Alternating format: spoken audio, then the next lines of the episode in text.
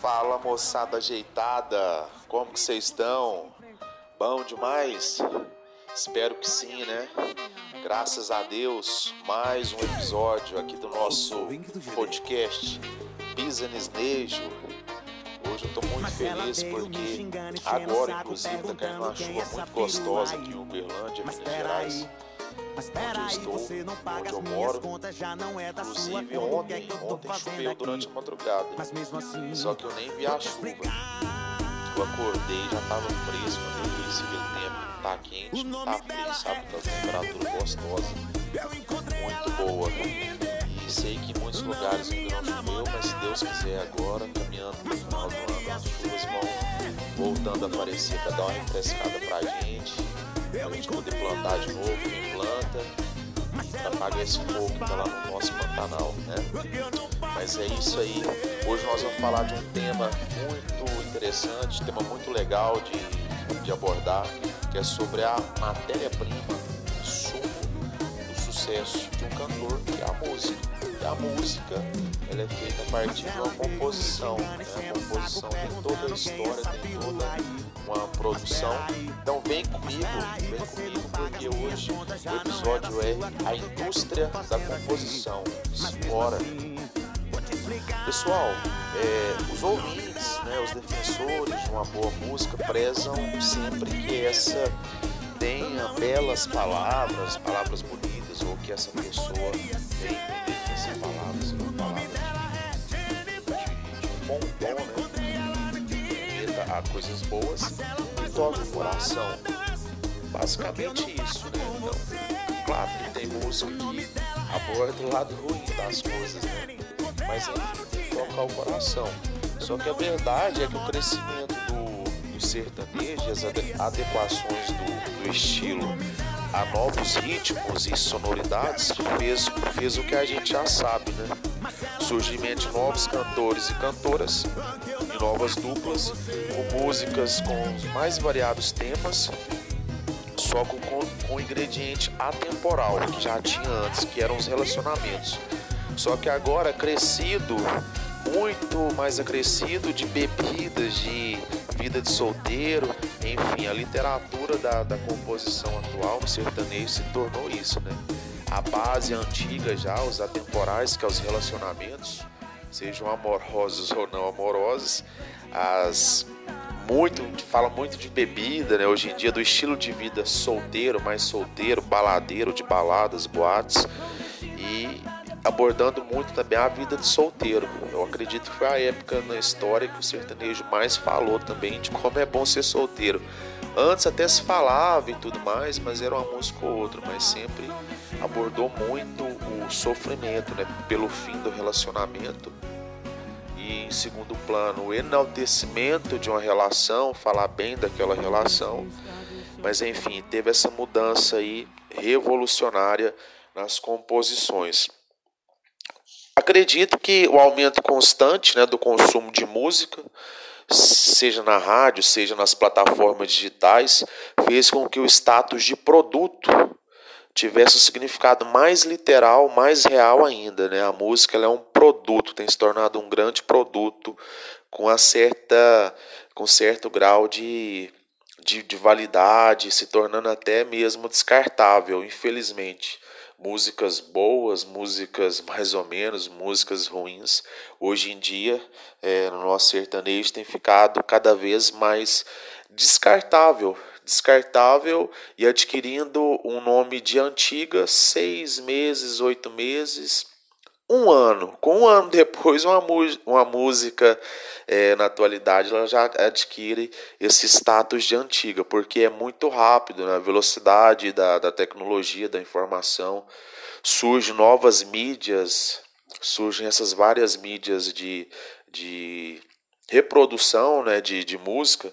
Então, isso tem feito com que realmente se tornasse uma indústria onde coloca esses produtos no mercado, igual um saco de arroz, um saco de feijão, que por mais que seja bom, se ninguém comprar ou se alguém comprar e não usar, vai acabar, vai ter uma certa validade. Vai chegar um período que ele já não vai estar tá, é, disponível, tão agradável para o consumo, né? Então a gente vai evidenciar o insumo do, da música sertaneja, que é a composição. Então, alta demanda de artistas por um novo som contagiante né, faz com que os compositores trabalhem em escala industrial e o produto música ele passa a ser criado todos os dias por verdadeiras fábricas de hits. Então, os compositores passaram a praticamente serem os novos Henry Ford, né? Criar o um sistema de, de produção é, a produção, como que fala, gente? Uma produção em sequência, em série, né? Nesse meio tempo, é, nesse tanto de letra e tanto de melodias diferentes, sai algumas músicas comuns, sai muita música comum, boa, agradável, mas que vai segurar uma determinada carreira ali de um determinado artista, só que outra, hora ou outra, sai uma com a etiqueta de ouro, né? A etiqueta do hit e a próxima música que vai estourar por pelo menos seis meses seguintes, vai dominar aí o cenário nacional. Vai tocar no Brasil inteiro. Espera-se que, que um hit desse toque, toque no Brasil inteiro, de norte a sul, de leste a oeste. Por isso que os compositores têm essa gana, essa sede, essa constância frenética em compor, para ver se acerta esse próximo hit. Lembrando também que eu falei do, do escritório no episódio que a gente conversou sobre o escritório, como que ele modificou a forma de empresariado, como o artista é visto no mercado, essa aceleração na produção de novos trabalhos pelos cantores fez com que o comportamento do compositor mudasse. Aquele que antes gostava de compor sozinho, lá na casa dele, é na mesinha, com a luz, com a meia luz, uma, um pouco de penumbra, ele passou a se associar com outros compositores, né? criou grupos de compositores para criar uma parceria de novas ideias, de, de um compositor diferente, juntou com outros, juntando com outros, né, para juntar ali as ideias, deixando um pouco de lado essa individualidade, gerou o surgimento a partir desse comportamento gerou o surgimento de verdadeiras cooperativas de criação de música. É uma empresa de produção de hits. Resumidamente, resumindo, é isso: é uma empresa de produção de hits. Sendo assim, é, várias modas de, de hoje em dia levam assinatura de cinco, seis compositores. Então ficou muito normal esse grupo de composição assinar uma única música, né? Vide que se tornou essa sociedade. Então, se nós estamos na sociedade, se é um projeto, se é um negócio, a gente está colocando no mercado um produto, né? De certa forma, nós, como detentores, acionistas desse espaço, dessa cooperativa, todos nós vamos levar uma fatia do lucro que essa música render, através das execuções, através dos trabalhos aos quais ela for inserida. Colega meu uma vez, galera, deixa eu tomar uma água aqui para dar uma lubrificada, né? Hoje eu estou tomando a água a outra água, a água de cevada.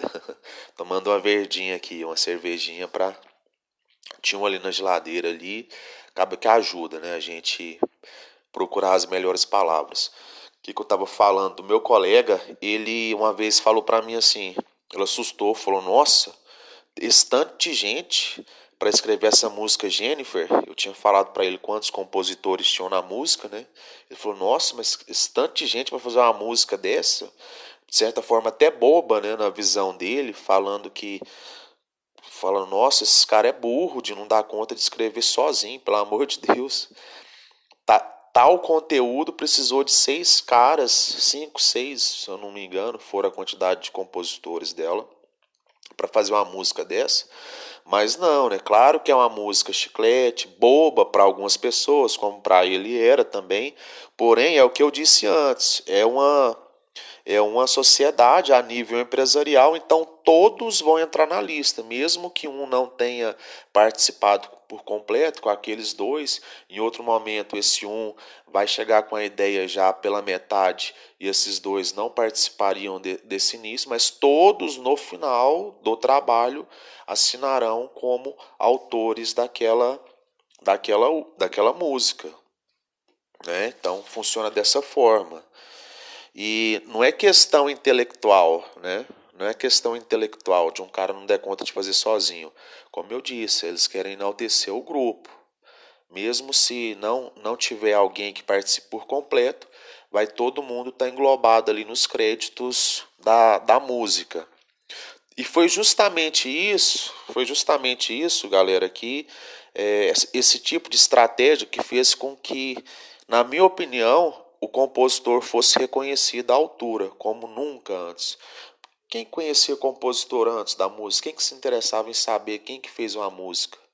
Porque ele saiu do anonimato, das letrinhas do crédito lá, né? Quando aparecia, quando alguns programas se preocupavam em colocar, quando o cantor ia lá no, no Faustão, no Luciano Huck, na Globo, acho que ela, apesar dos pesares, ela sempre foi mais preocupada, foi mais exata nessa questão. Mas às vezes o cantor no programa de TV, ele o pessoal, a produção não colocava os créditos lá, né? Aquele, os, as letrinhas que aparecem a hora que, a, que o cara começa a cantar, mostrando quem que compôs a música, se não foi o cantor. Então ele saiu do anonimato dessas letrinhas do, dos créditos e fez entrar na cabeça do, do povo que nem sempre quem canta é quem faz mudou esse status.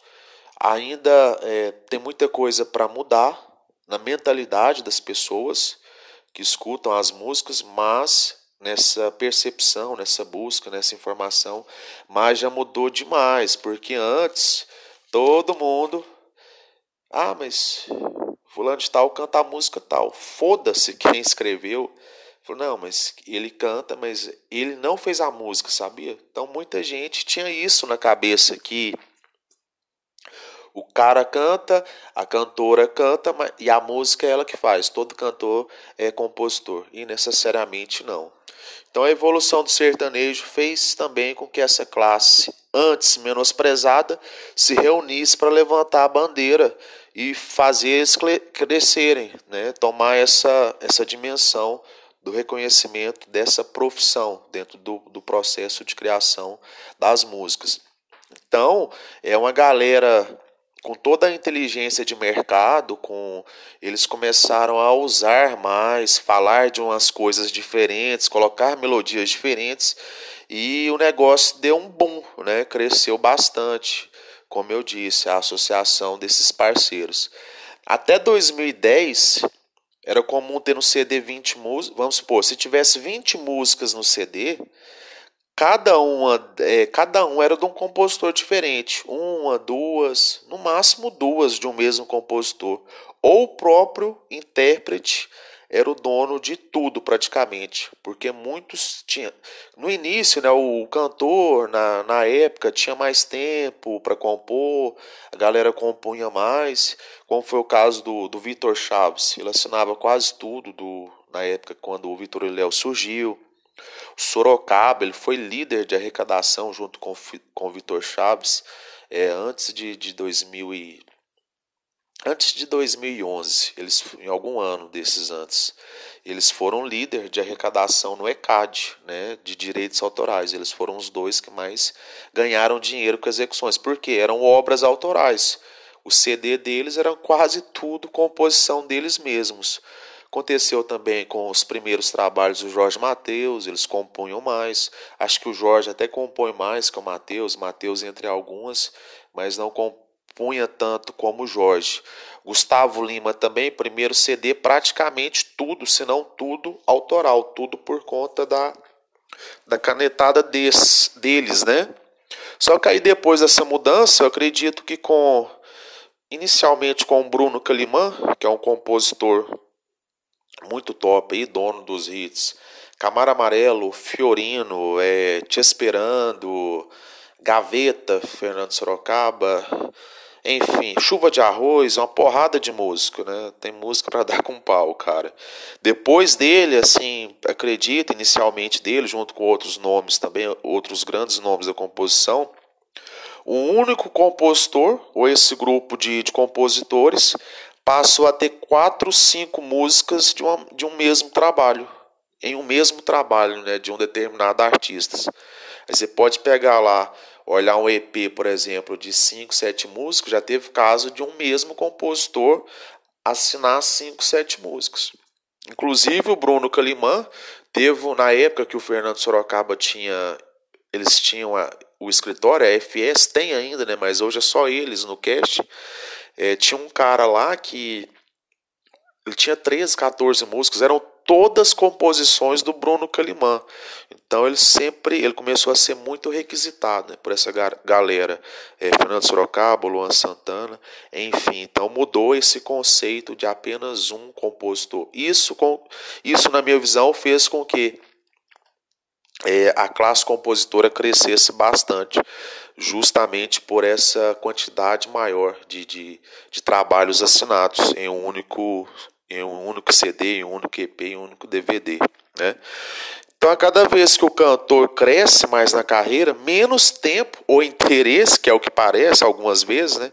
Menos tempo e interesse, eu julgo assim, ele tem em compor, né? Calcula para vocês verem.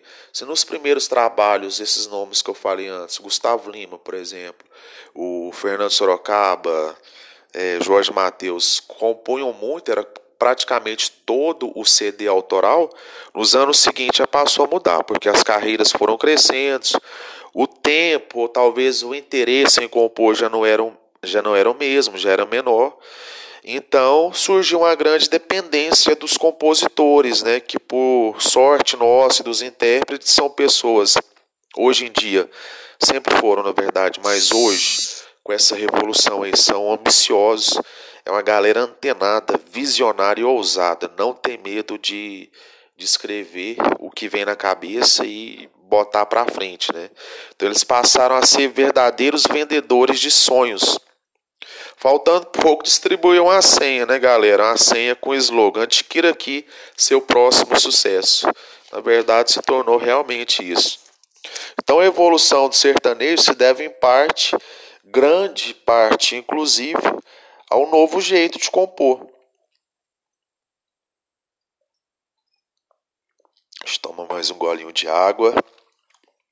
Então, para mim, é o, no, o novo jeito de compor, essa nova, essa nova vibe compositora fez com que é, o sertanejo crescesse aí nos últimos 10 anos de uma forma exponencial, porque tem vários papos diferentes, os estilos musicais das melodias, né, as inovações no geral fez com que cada ano se mostrasse mais produtivo ainda o ritmo. E para mim, sinceramente, a melhor época de, de música no novo sertanejo foi em 2012, nessa questão de, de, de composição, de estilos, que foi a época do arrocha, arrocha, arrocha é, tinha muita música de carro, né? Teve a Vem em mim Dodge Ram, do Israel Novaes, e principalmente depois do sinal disfarçado do Zé Ricardo e Thiago, vai no banheiro pra gente se beijar. Começou a surgir músicas de variados temas, de variados de variados temas, de todo quanto é tipo de assunto depois depois dessa época. Porque começou a ter uma fácil assimilação de, de, quem, de quem ouve a música, né? Você se imagina sendo o personagem da, da música, daquela história. Então cresceu e fortaleceu mais ainda o, o movimento.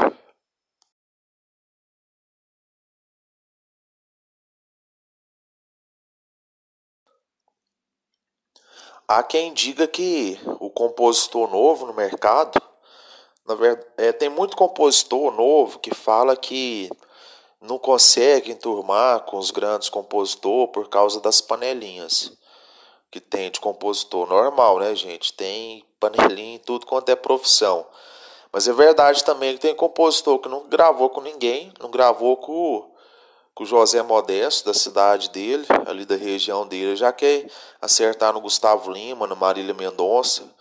Quem eles já gravaram, esses artistas grandes, quem eles já gravaram, eles já têm uma história com eles de antes, né? Muitos já eram compositores, como eu disse antes. Depois entraram nesse ciclo de pegar é, outras obras de outros compositores.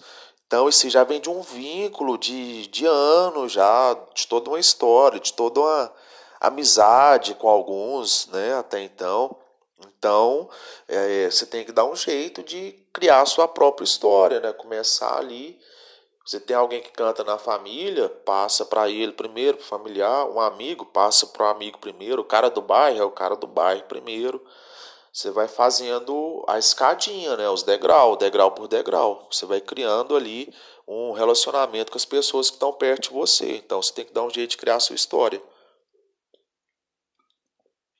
Até quem diga que tem uma teoria que fala, né, que nós estamos a sete pessoas de qualquer pessoas no, qualquer pessoas no mundo. Então, como qualquer outra coisa na vida, acredito muito nisso. Tudo vai funcionar a partir dos relacionamentos que você tem. Dos, não falo nem amizade, mas network, conhecimento, conhecer algumas pessoas estratégicas de cada segmento. Quanto mais você conhecer pessoas, criar um relacionamento sadio, baseado aí é, no, no profissionalismo, sem ser ambicioso, ser mercenário, talvez você vai estar sete pessoas do Gustavo Lima, sete pessoas da Marília Mendonça, sete pessoas do Luan Santana, do Zeneto Cristiano. Aí você pode começar a aumentar essa escala de proximidade, mas você tem que criar criar essa proximidade com quem está perto de você, primeiramente. Que uma hora, de certa forma, se você tiver é, talento, tiver persistência, tiver competência, vai chegar, vai gabaritar aí uma composição com, com um artista grande. É assim que funciona. Né? As duas histórias são verdadeiras, sei que existe, os dois. Mas enfim, bola para frente, né? Então, no, no episódio que eu falei do, do PIB, do sertanejo, foi o último né, episódio. Hoje é segunda-feira, dia 21 de setembro. Eu gravei o, recentemente, agora, acho que tem uns três dias. Eu falei que toda sexta-feira, galera, que tem um novo conteúdo, mas eu tenho tem muita coisa para abordar ainda esse ano, né? Tem muitos temas, muitos assuntos, então é praticamente de dois, três em três dias eu tenho lançado, que já está tudo documentado, já tudo engatilhado para para eu disponibilizar aqui para vocês. Então, geral, não estou esperando até a sexta, mas a gente vai fazer essa primeira temporada, né, com alguns episódios. Aí depois sim, for der uma diminuída na questão dos temas aqui, a gente dá uma segurada, mas está tranquilo, tem muita coisa. Sertanejo é um universo gigantesco, dá para falar muita coisa até 3050. Então, no último episódio que eu falei do PIB do sertanejo, eu não falei da composição específica, né, de quanto ela arrecada. Eu estou trazendo ela agora, agora como um nicho dentro de todo aquele PIB lá que eu falei, de quanto arrecada o sertanejo no geral. O ECAD, que é o Escritório Central de Arrecadação e Distribuição, que é uma empresa privada, é um órgão que cuida de monitorar as execuções de, de uma música, né, para ver de quem essa música é, quem escreveu, quem compôs, para pagar os direitos autorais, né? É disso que vem a, a fonte de renda da composição é isso, é o direito autoral, é o direito que veio da a, é a autoria de outra pessoa, né? É uma produção intelectual. Então isso requer pagamento. Então lá no show, na festa, por exemplo, o ECAD passa lá. Vocês vão tocar o que aqui hoje? Pergunta lá ao bar. Documenta estudo numa lista. O show, o cantor que vai fazer um show, seja ele qual quem for, ele manda uma lista para o ECAD antes também para documentar. Então isso é passivo até de, de multa quando não há essa não há essa responsabilidade em ceder essa relação para o ECAD, porque o ECAD fica em cima.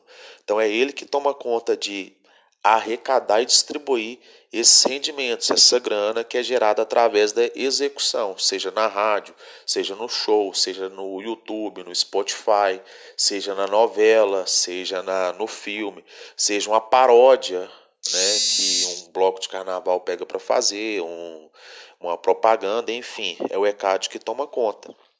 Então, só de repasse de direito autoral foram foram gerados a compositores e intérpretes 900 milhões de reais no ano de 2019. Pensa, quase um bilhão de reais, 900 milhões só de direito autoral. Então a economia do Brasil se enriqueceu em quase um bilhão de reais. O ano passado, um bilhão, o PIB de muitos países pequenos, né?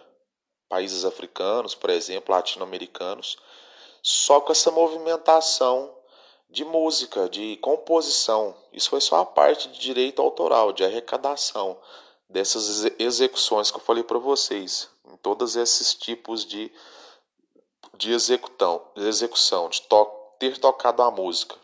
Né? Muito dinheiro, então movimentou bastante dinheiro mesmo.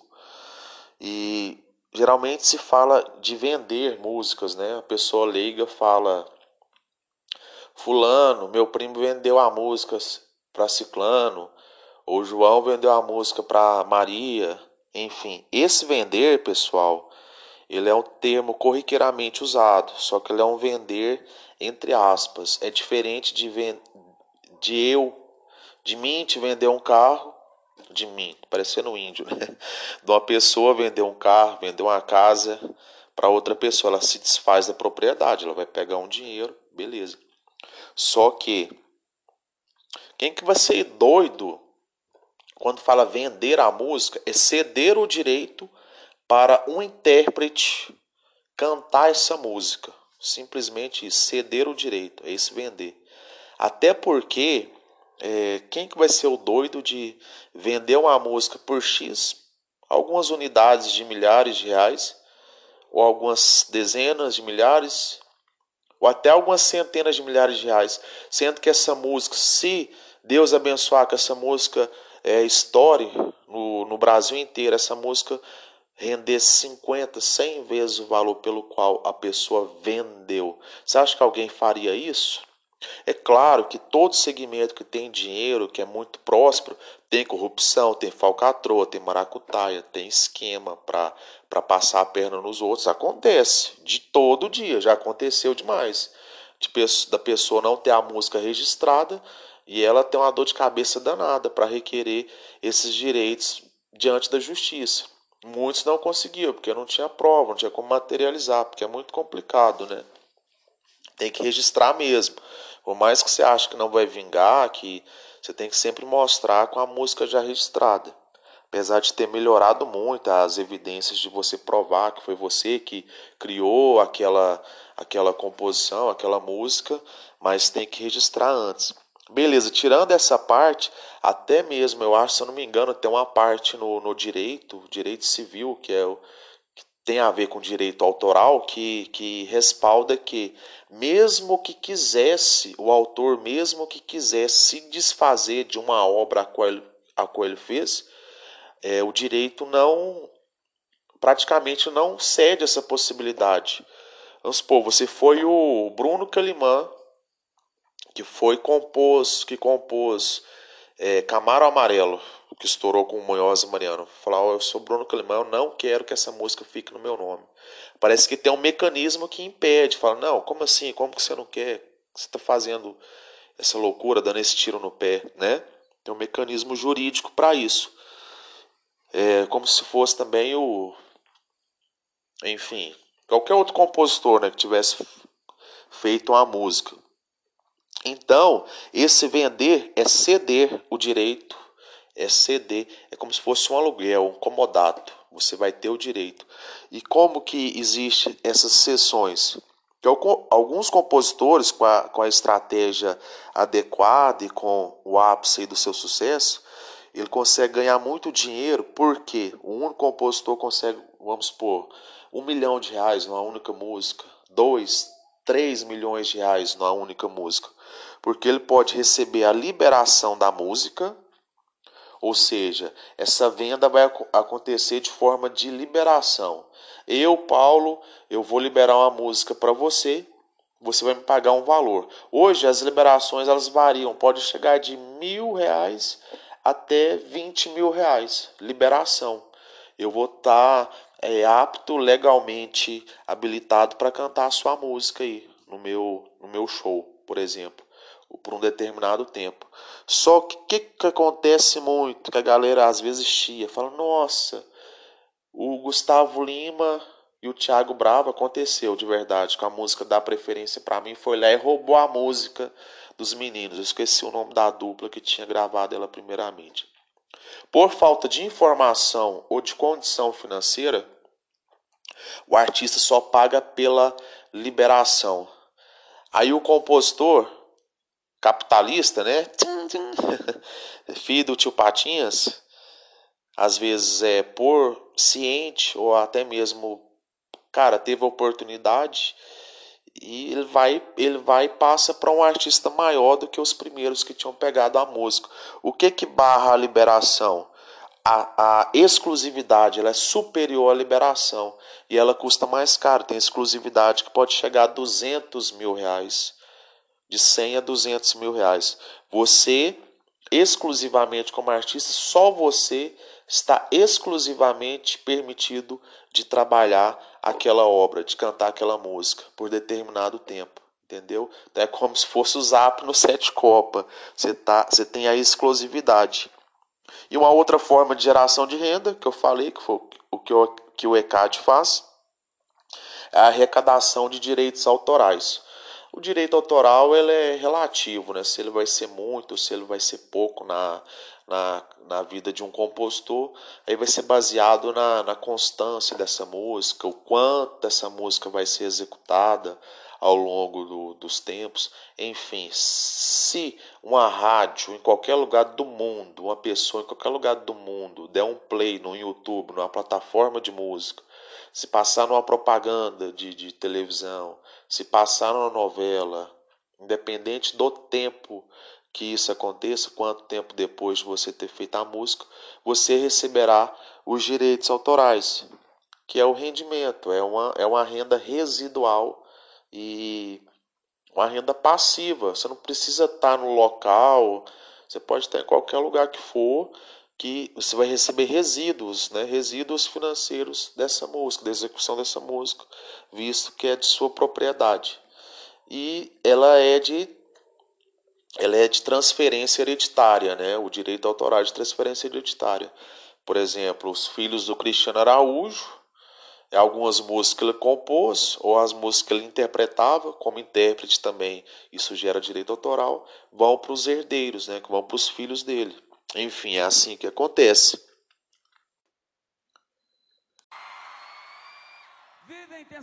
Então, se você é compositor, iniciante ou tem um sonho de viver disso, comece a estudar as letras, as melodias, os assuntos. É, vê também, estuda não só assunto que dá certo.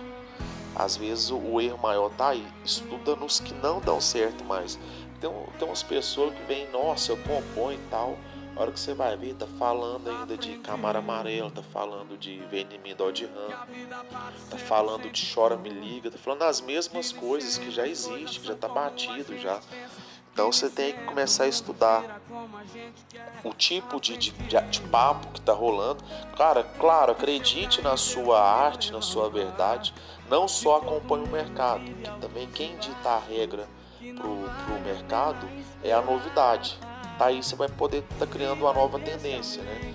Mas siga também a parte comercial, mas coloque a sua verdade, mas baseado em novidades, né? Fale de uma coisa que já existe, já foi falado, mas fale de uma forma diferente. Não adianta você ficar falando de coisa que já está batida. As mesmas palavras, os mesmos assuntos que já bombaram com outras músicas no, no, no passado, né?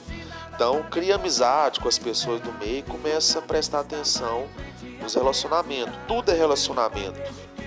É, acontece no relacionamento, acredito que foi aí que o, tudo que acontece nos relacionamentos acredito que é aí que está o pontapé inicial do sucesso, né? Seja o amor, a falta de amor, enfim, são relacionamentos. Relacionamentos é tudo aquilo que envolve é, o contato entre pessoas. Não é só amor, não é só né, amizade. Tudo que envolve duas ou mais pessoas é relacionamento. Então acredite, não desista e o que você não tem acrescente com o que você tem de melhor, dê o dobro do que você tem de melhor. Então a novidade sempre vai render bons frutos nessa indústria. Fechou? É isso, galera. Muito obrigado pela paciência de vocês aqui com esse nobre iniciante. Agradeço demais vocês terem me acompanhado até aqui. Que Deus abençoe cada um de vocês. E quem quiser me conhecer melhor, para a gente bater um papo, trocar uma ideia, poder fazer um tete a tete, é só lá no, me seguir no Instagram, arroba phmarks, P-H-M-A-R-K-S, que a gente vai poder é, ter uma noção de quem, quem é você, quem sou eu, tá bom? Então fiquem com Deus, até a próxima. Esse foi mais um episódio do nosso Business Day.